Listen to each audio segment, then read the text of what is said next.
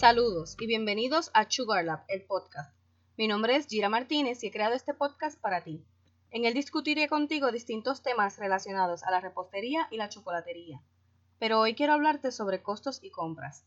Será un episodio corto, pero espero que sea de mucho, mucho valor. El éxito de un establecimiento de repostería, panadería o chocolatería depende de un producto de calidad, el cual sea consistente y cumpla con las expectativas de tu cliente. Por esa razón es de suma importancia tener control absoluto de tus costos.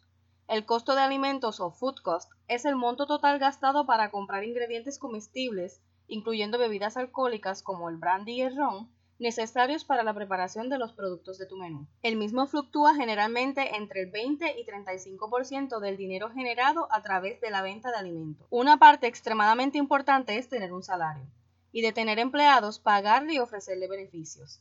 Esto se llama labor cost y normalmente fluctúa entre 25 y 35% del total de las ventas.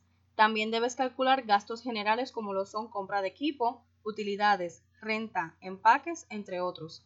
Al sumar ambos obtienes el total de gastos operacionales de tu negocio. Si las ventas son mayores a los gastos, tienes ganancias, y si por el contrario las ventas son menores que los gastos, tienes pérdida.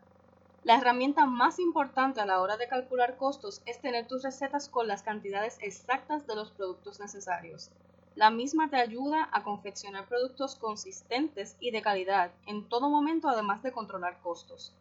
Adicional a todo esto, debes calcular un 10% de pérdida de producto en una receta, ya sea que durante la preparación se te rompió un huevo, por ejemplo, o que Dios no quiera se te cayó un cupcake o galleta al salir del horno.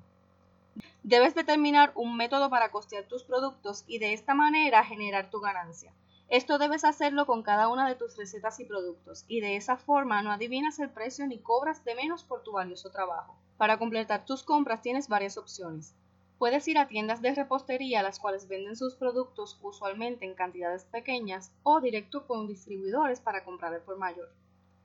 Siempre utiliza el método FIFO, First In, First Out o primero en llegar, primero en salir, para establecer una rotación apropiada de tus alimentos. De igual forma, debes mantener inventario de todos los ingredientes y productos perecederos y no perecederos para que puedas calcular qué te hace falta a la hora de comprar. Te aconsejo que crees una tabla de todos los ingredientes, productos, empaques, entre otros, que siempre debes tener a la mano para mantener control del mismo y ordenar solamente lo necesario cuando sea necesario. Espero hayas disfrutado y aprendido mucho en este episodio. En el próximo episodio te hablaré sobre los equipos necesarios en la repostería.